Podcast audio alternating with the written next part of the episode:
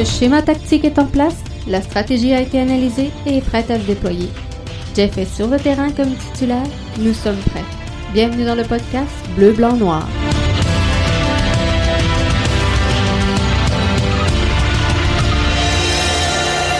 Bonsoir tout le monde et bienvenue au podcast BBN de ce vendredi. On est le 18 décembre 2020. Jeff Morancy qui s'installe donc avec vous dans le podcast BBN pour ce bilan fin de saison de l'Impact de Montréal. Olivier Renard, Thierry Henry et euh, quelques joueurs donc de l'Impact de Montréal se joignaient aujourd'hui à euh, plusieurs médias, question de présenter leur euh, bilan de euh, fin de saison. Et ce soir, on va regarder un petit peu dans le détail ce, bilan-là et l'analyser avec vous. Et je veux avoir donc votre opinion. Comment est-ce que vous avez trouvé ce bilan-là? Comment est-ce que vous l'interprétez également? Et du même coup, j'aimerais savoir de, ça vous donne quoi comme impression? Dans quelle direction s'en va l'impact de Montréal? Et à première vue, moi, je le trouve quand même relativement bien le, bilan que dresse euh, l'impact de Montréal de euh, la situation. Je pense qu'il est juste, il est euh, quand même humble et c'est bien, c'est bien. Donc, on comprend qu'il y a des choses à corriger, qu'on a certaines lacunes qu'on doit remédier dans le futur et c'est pas nécessairement les lacunes qui, à première vue, dans le day-to-day, quand on parle, quand on, on fait les podcasts ensemble, c'est pas les lacunes qu'on a décelées nécessairement tout au long de la saison.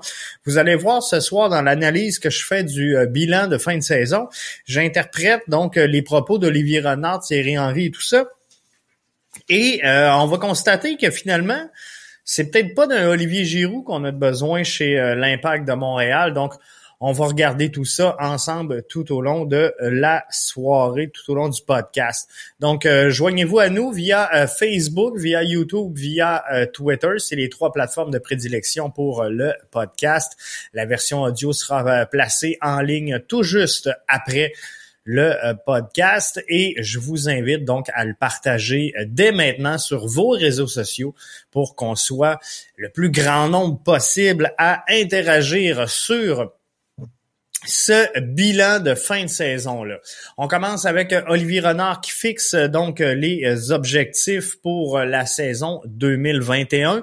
C'est un peu ce qu'on s'attendait lorsqu'on fait un bilan. On dresse également l'objectif pour l'année qui s'en vient. Donc, visiblement, Olivier Renard est à la recherche de personnalité sur le terrain. Il veut une équipe donc qui a, a du mordant. Il y a deux points que je retiens des déclarations d'aujourd'hui aujourd'hui d'Olivier Renard, c'est cette recherche de personnalité-là sur le terrain, cette recherche, cette quête de leadership au sein du euh, collectif de l'impact de Montréal. Donc, c'est sûr que euh, c'est vers là qu'on s'en va et euh, bien sûr s'améliorer. Ça, j'ai un peu de difficulté avec euh, le terme, avec le concept de s'améliorer. Moi, j'aime quand c'est quantifié, quand on a un objectif bien précis et donc ajouter de la personnalité, ajouter du leadership et s'améliorer est-ce que le résultat au classement du championnat MLS devient une ligne importante dans l'analyse que fera de la saison prochaine Olivier Renard? Est-ce qu'on peut avoir reculé au classement de la MLS tout en ayant ajouté de la personnalité sur le terrain? Est-ce qu'on peut reculer en ajoutant du leadership? Et est-ce qu'on peut reculer en euh, s'améliorant donc individuellement? C'est possible, c'est possible. Donc, il faut faire attention à ça. J'aurais aimé ça, dire, OK, on veut que euh, l'impact de Montréal soit une équipe qui se tient dans tel peloton.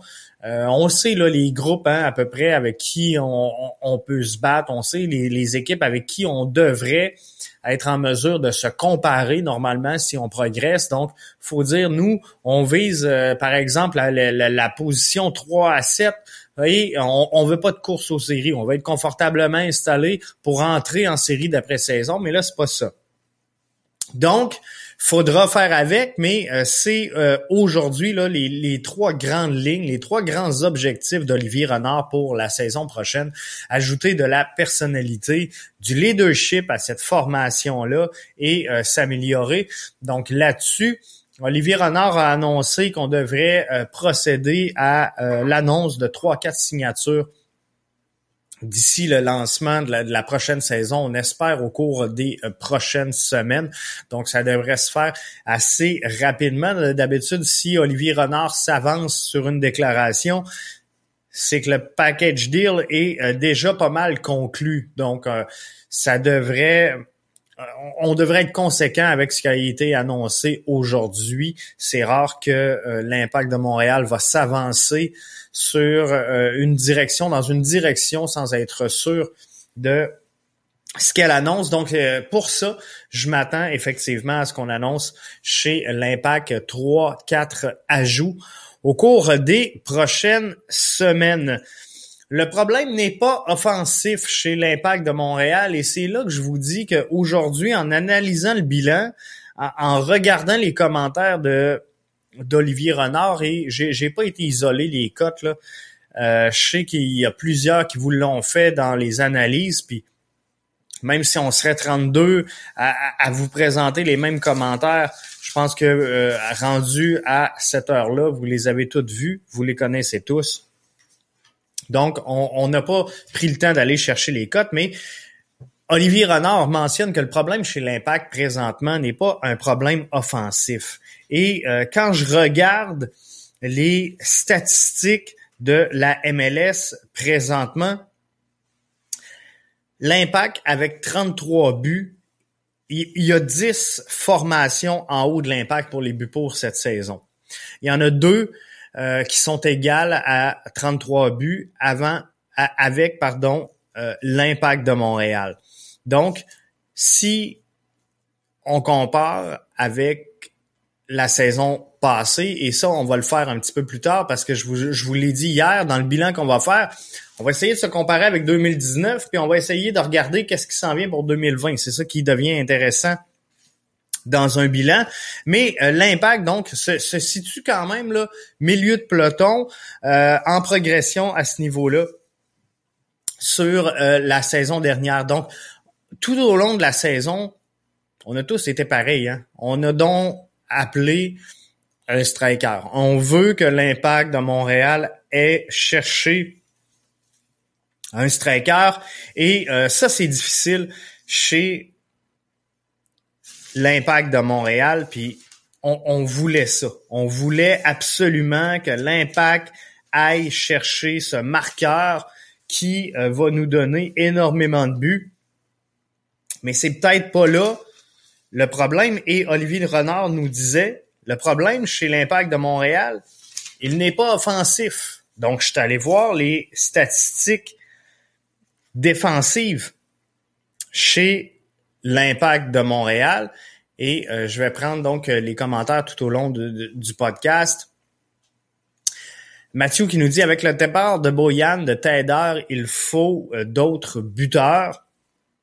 On, va en revenir dans quelques instants, Mathieu. Je, te le promets. Je vais juste compléter mon point. Donc, défensivement, l'impact de Montréal est dernier dans l'Est avec 43 buts contre. Il y a trois équipes dans tout le championnat MLS, les Whitecaps de Vancouver, le LA Galaxy et les Earthquakes de San Jose. Il n'y a que trois formations à travers toute la MLS qui ont concédé plus de buts que l'impact. Donc, on est dernier dans l'Est. On a trois équipes seulement à travers tout le circuit qui fait pire que nous. Donc, quand Olivier Renard nous dit le problème n'est pas offensif, on est dixième, égal avec 11-12, mettons, euh, à 33 buts. Il y a trois formations à 33 buts. Le problème n'est pas offensif. Donc, le problème, il se situe où? Il se situe entre les deux. Si on, on regarde les passeurs à travers tout le circuit. Le onzième meilleur, avant de trouver un passeur qui entre dans les meilleures statistiques chez l'Impact de Montréal, il faut descendre au onzième rang. Et qui on retrouve à cette place-là? Ben, c'est le tout nouveau venu, Georgi Mihailovic, qui se retrouve au onzième rang pour les passes à travers le circuit de la MLS. Si on continue de descendre à la 17e position, on retrouve Saphir Taider.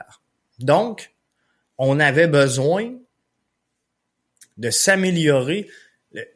Ce que je comprends des propos d'Olivier Renard aujourd'hui, le problème, c'est pas de la mettre dedans, c'est qu'il faut que le ballon se rende.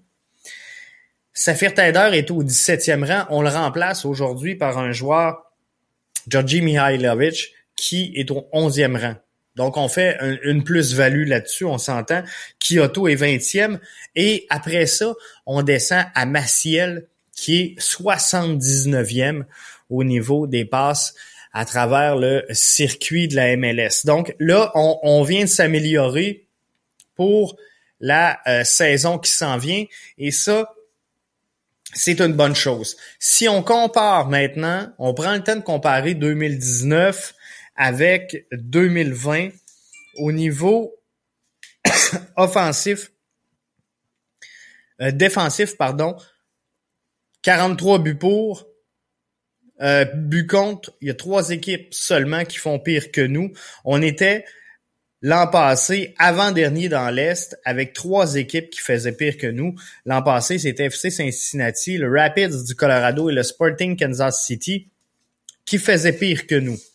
Au classement de la MLS, l'an passé, on était au 18e rang global MLS. On était 9e dans l'Est. Cette année, on est 18e rang total MLS. On est 9e dans l'Est. Il y avait 17 formations en haut de nous pour les buts marqués. Il y en a 10 cette année.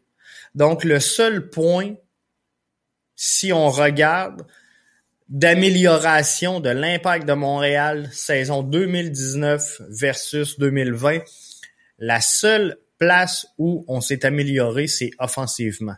Donc, on a été en, mesure de marquer plus de buts que euh, la saison dernière et de finir meilleur au ranking. On était 17e l'an passé. Là, on termine euh, 10e au niveau euh, des euh, buts pour. Donc ça, c'est une progression nette de l'impact cette saison versus la saison dernière.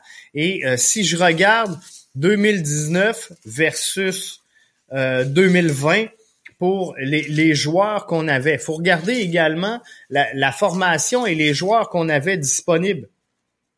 Qu'est-ce qu'on avait avec nous comme effectif lors de cette saison-là et qu'on n'a pas cette année ou à tout le moins qu'on a modifié pour voir si, on veut évaluer est-ce que l'impact, oui, a progressé? Est-ce qu'elle n'a pas progressé? En 2019, rentrait chez l'impact de Montréal Kinoubi, Bahia, Novilo, Uruti, Broguillard, Orgio Kwanko, Amar Sedic, Omar Browning, Karifa Yao, Lassie Lapalainen, Boyan Corrales, euh, Tabla et euh, Fanny. 2020, on a rentré Kyoto, qu'on a remplacé par Novilo. Est-ce qu'on a progressé? Clairement, je suis obligé de vous dire que oui. On a rentré Waterman, Tabla, fin de prêt. Orgie, Zachary Broguillard, fin de prêt. Saba, Maciel, Binks, Wanyama, Sirois, Ferdinand, Giraldo, Kiza, Binks et Toy. Donc, je pense que on a une équipe qui est beaucoup plus balancée. Donc, est-ce qu'on a progressé de 2019 à 2020?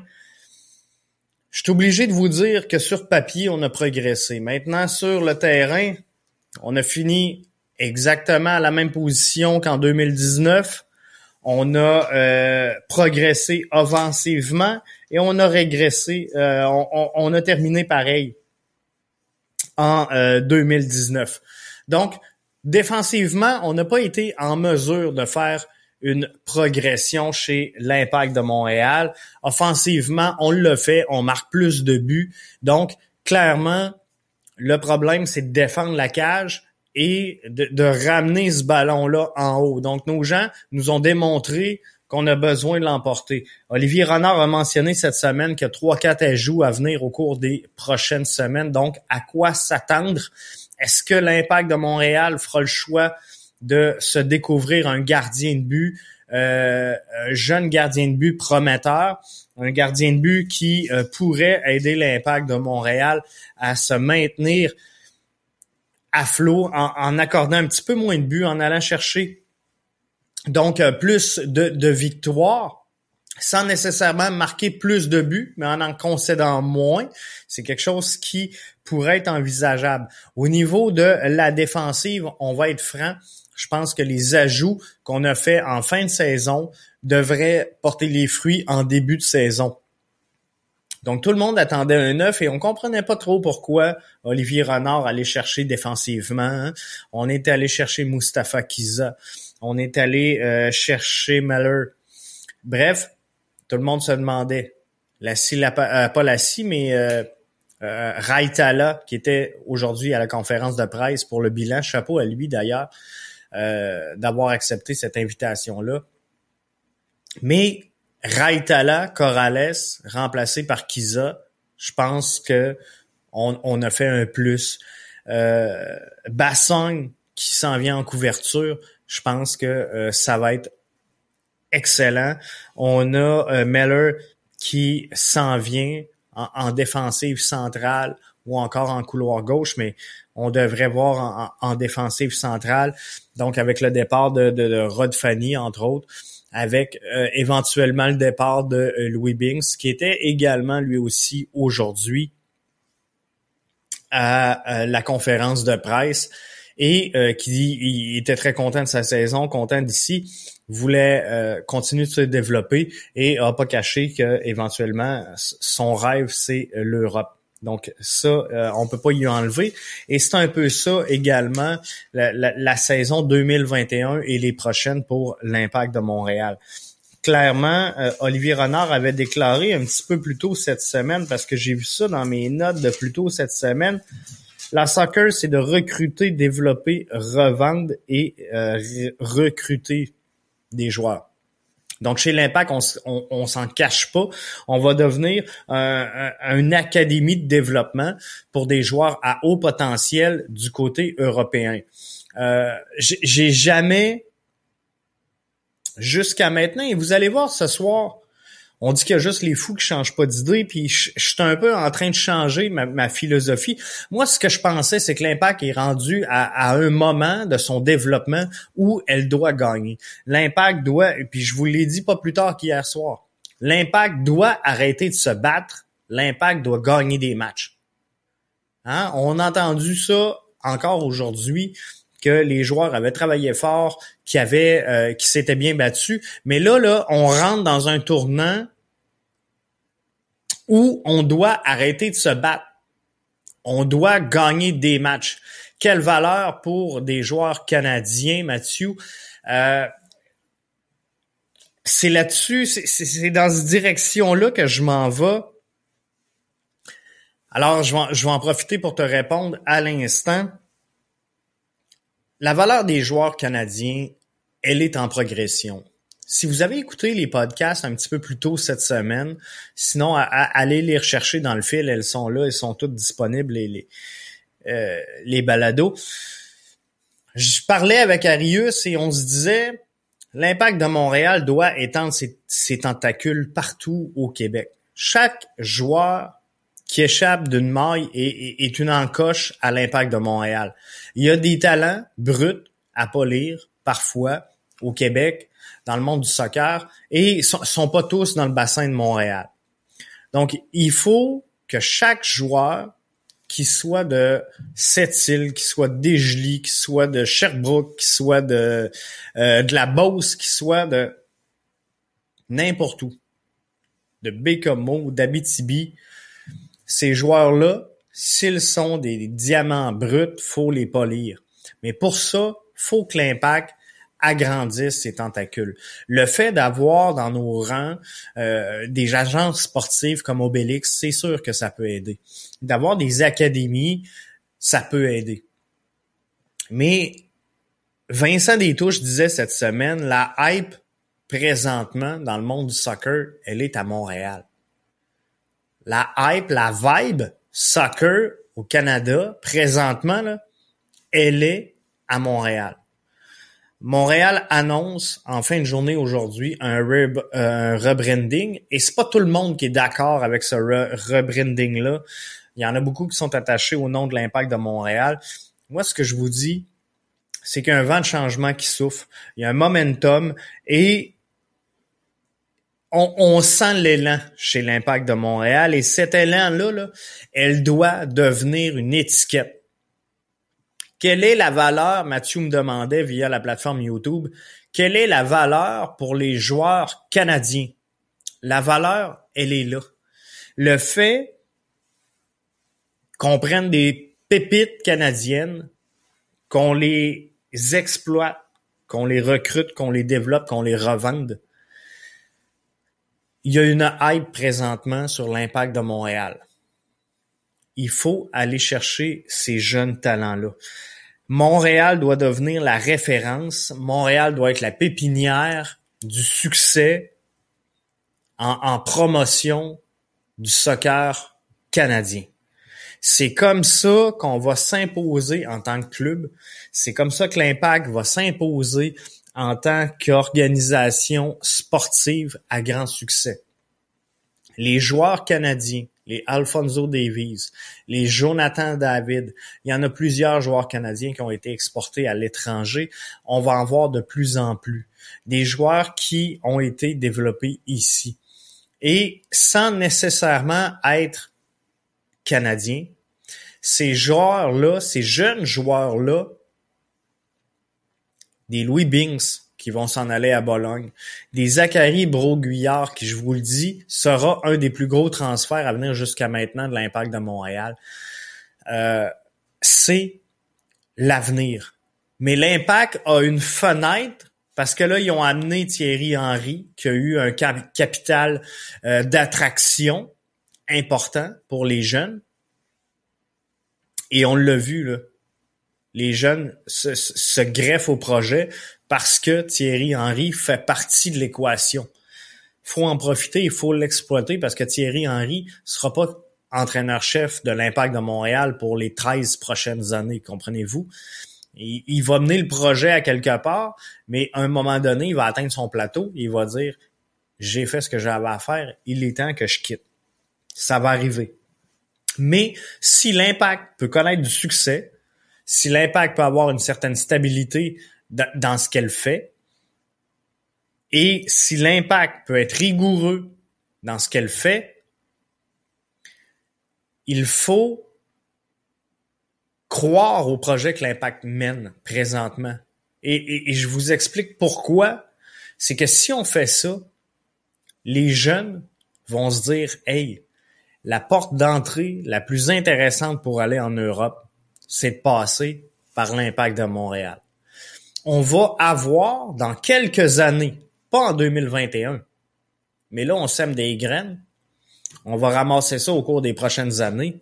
Mais l'impact de Montréal, si elle connaît du succès, si l'organisation est stable, si on y met rigueur et constance, l'impact de Montréal deviendra la pépite nord-américaine pour propulser du côté européen. Et à partir de ce moment-là, lorsque l'impact sera étiqueté comme étant un, incubateur à succès, qu'est-ce que les jeunes pépites vont faire? Les jeunes pépites vont dire, moi, je veux aller me développer à Montréal. Et, c'est là que ça va devenir intéressant pour l'impact de Montréal. Pourquoi?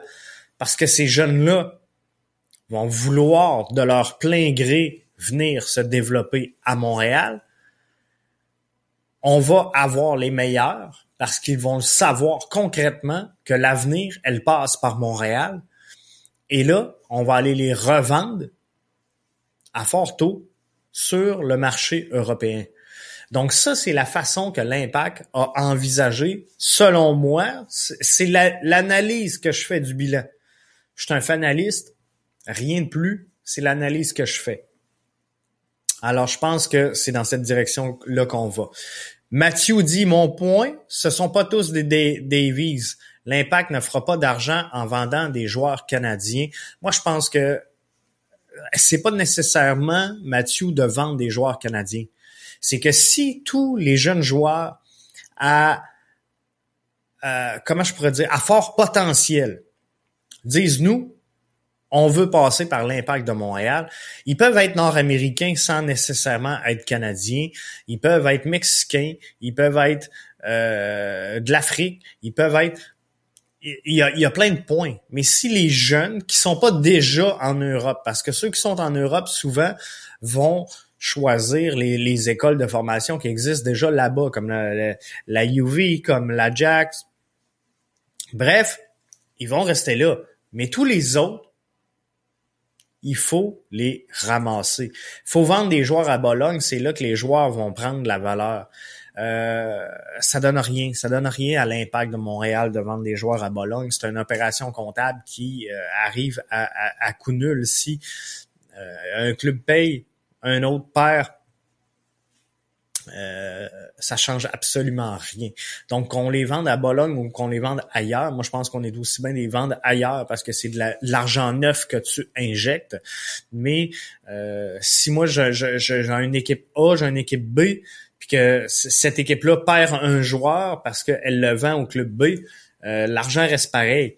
Donc, c'est pas là que on, va faire les gains. Les gains, on va les faire lorsqu'on va vendre des joueurs à haut potentiel pour des équipes de tête qui vont placer ces joueurs-là. Lorsqu'on va vendre des joueurs euh, au Bayern, lorsqu'on va vendre des joueurs au Barça, lorsqu'on va vendre euh, des, des, des joueurs au Real Madrid, bref, on va aller chercher vraiment les, retombées de tout ça. Et c'est là que l'impact va commencer à pointer au sommet. Pourquoi? Parce que l'impact va avoir un projet sportif. L'impact va avoir un, un, branding qui a été fait en conséquence. L'impact va avoir une direction, un élan. Et là, on va faire des changements poste pour poste, comprenez-vous? Donc, lorsqu'on aura mis en place le, fit idéal, on aura le 11, on aura rempli le banc. L'impact de Montréal, aujourd'hui, là, quoi qu'on en dise, elle est pas si mal pris que ça pour la prochaine saison MLS. Moi, je pense que là, présentement, l'impact est en train de s'améliorer. Il reste encore le départ de Camacho, il reste encore le départ de euh, Maxi Urruti et euh, il y a trois quatre joueurs qui seront annoncés prochainement. On le sait, ce sera pas Olivier le dit, ce sera pas des joueurs en fin de carrière, ce sera pas des hauts salariés, ce sera pas des joueurs à tout casser. Donc oubliez les Atem Ben Arfa, oubliez les Olivier Giroud, c'est pas la direction que l'Impact va prendre. L'Impact veut des jeunes joueurs qui ont un fort potentiel de revente et le message il y a le bénéfice d'être clair. Et c'est le même depuis le début, depuis l'arrivée en place de Olivier Renard et Thierry Henry. C'est ça qu'on veut bâtir. L'argent va jouer Saputo, ça revient au même. C'est ce que l'impact a fait avec Binks. C'est un peu ça. Je trouve que ça se fait un peu à, coup nul dans tout ça. Et faut, faut trouver d'autres avenues. Mais quoi qu'il en soit, l'impact qui transfère des joueurs à Bologne, pour le moment, dans le court terme, ça donne une belle visibilité à l'impact de Montréal. Parce que si Bings connaît du succès à Bologne, si les joueurs qu'on envoie là-bas connaissent du succès, c'est clair que les yeux vont être rivés sur ces joueurs-là et on, va trouver de l'écho ici dans, dans la métropole de dire, OK, c'est des joueurs qui arrivent de l'impact de Montréal. C'est des joueurs qui arrivent de l'ère Olivier Renard. C'est des joueurs qui arrivent de l'ère Thierry Henry. Bref, c'est comme ça qu'on va créer cette identité-là et cette étiquette-là qui est importante pour l'avenir. Parce que, autrement dit, si on fait pas ça, on va être dans le pétrin, je vous le dis. Parce que le circuit de la MLS est un circuit qui est en progression. Le circuit de la MLS est un produit qui est euh, en, émergence, qui s'ouvre sur des nouveaux marchés et tranquillement, pas vite, qui veut rejoindre, parfois cherche, mais veut rejoindre les grands circuits européens. Donc, tantôt, d'investir énormément d'argent pour aller chercher des joueurs de tête, des joueurs de premier plan, ça va devenir une question qui va être très stratégique et il y a un désavantage clair à Montréal, c'est l'imposition, c'est la langue française, c'est euh, le climat. Bref, c'est beaucoup plus facile de séduire un joueur européen à gros salaire quand tu t'appelles Los Angeles, quand tu t'appelles Orlando, quand tu t'appelles Miami, c'est euh, beaucoup plus facile de le faire. La position nord-américaine, euh, qu'on le veuille ou non, fera mal à l'impact de Montréal. Si demain matin, par exemple, la MLS dit, garde, si on veut progresser, si on veut entrer dans, le top 5 des, des, grandes ligues de soccer, on va retirer le plafond salarial. It's money talk. Amusez-vous, on va faire progresser cette ligue-là. Mais là, on a un pouvoir de séduction. Là, on va aller chercher des joueurs européens, on va dépiler les, les grosses pièces. L'impact de Montréal pourra jamais gagner sur ce marché-là. Je vous le dis l'impact de Montréal, stratégiquement, géographiquement, n'a pas les atouts nécessaires pour l'emporter dans cette réalité-là de libre marché au sein de la MLS. Donc présentement, l'impact de Montréal, je vous le dis, doit tenir au plafond salarial, doit tenir à la règle des DP. Le gamme, le tam, on s'arrange avec ça, c'est bien parfait.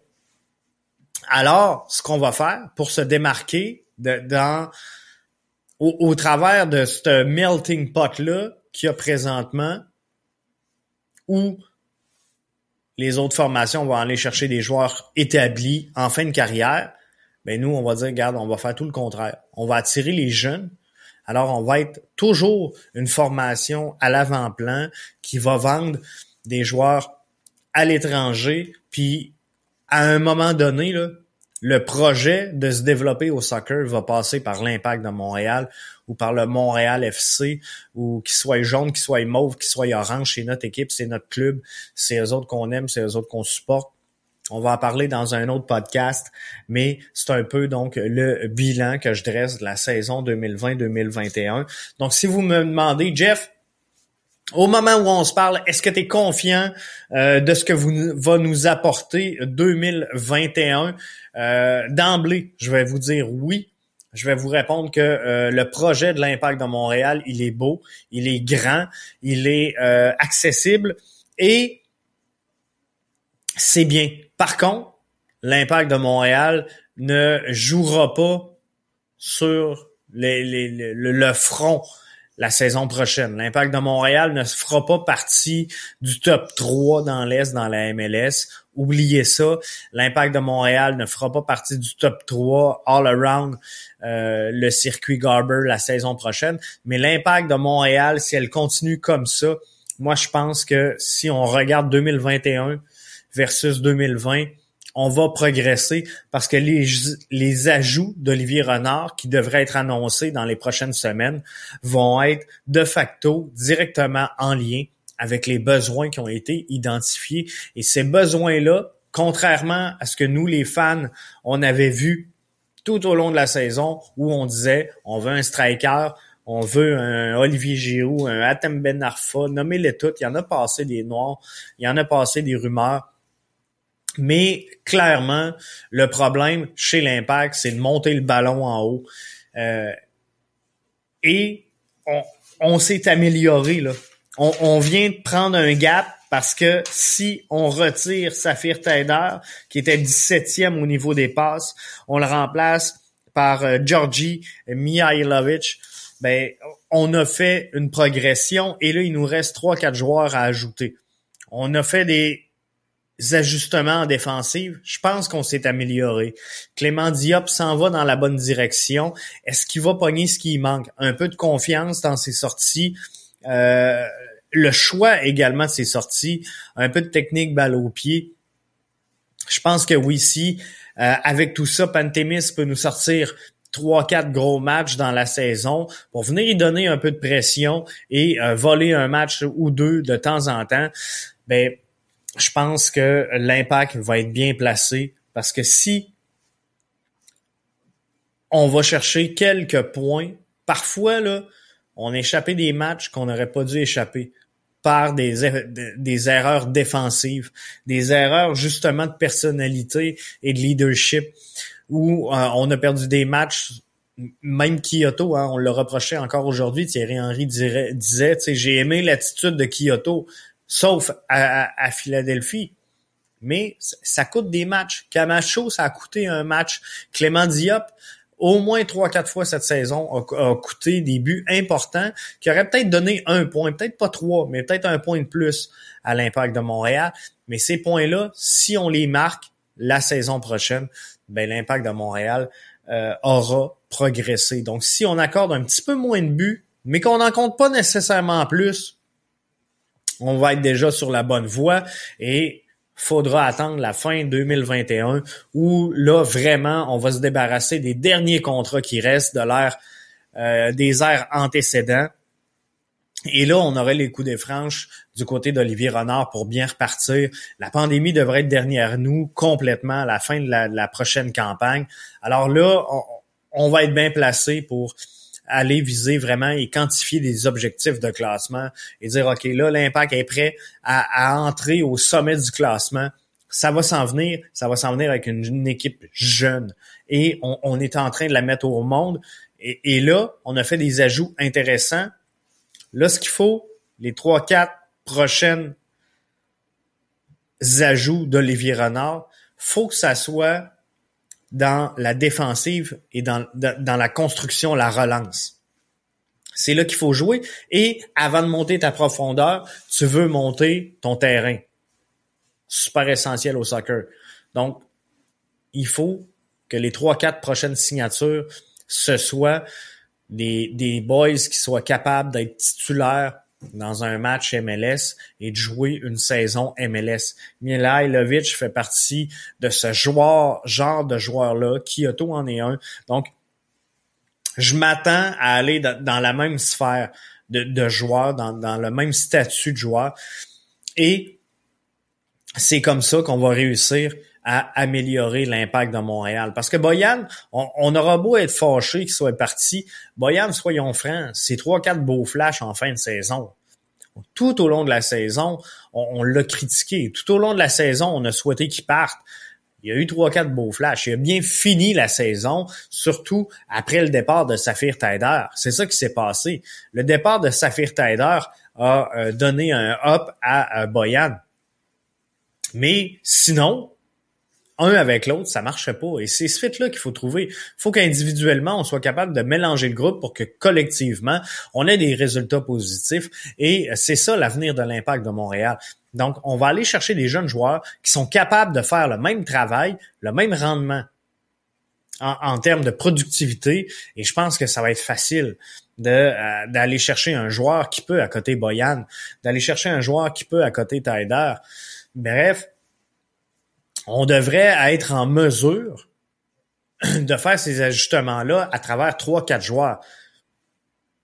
Le reste, ben, ça va se passer dans les mains de Thierry Henry. Comment il va gérer son effectif, comment il va la diriger, comment il va la former également et la développer. Parce que la business, je termine avec ça, mais Olivier Le Renard l'a dit, la business au soccer, c'est euh, vraiment d'aller recruter des joueurs, de développer ces joueurs-là, de les revendre et de prendre cet argent-là pour recruter des joueurs. Et le processus, ben, il est interminable et il leur recommence. Donc, on va souhaiter une excellente saison 2020. Je vous remercie d'avoir été des nôtres pour la saison, euh, une excellente saison 2021, pardon. Je vous remercie d'avoir été avec nous pour la saison 2020. Et le podcast, faites-vous-en pas, il poursuit. Même si l'impact s'est terminé, on sait que le branding s'en vient. On sait qu'il euh, y a des annonces à faire sur trois quatre joueurs au cours des prochaines semaines. L'environnement de l'impact de Montréal va bouger pareil. On va être là, on va vous suivre, on va jaser de l'impact. Euh, et de, soccer en général à travers tout le Québec. Ça va être de toute beauté. Donc, restez là bien branchés, que vous soyez sur Facebook, sur YouTube, sur Twitter. Si vous avez aimé le contenu, je vous invite à le partager. Euh, et on se retrouve, nous, lundi soir, 20h, pour une nouvelle édition de votre podcast BBN, propulsé, bien sûr, par BBN Media.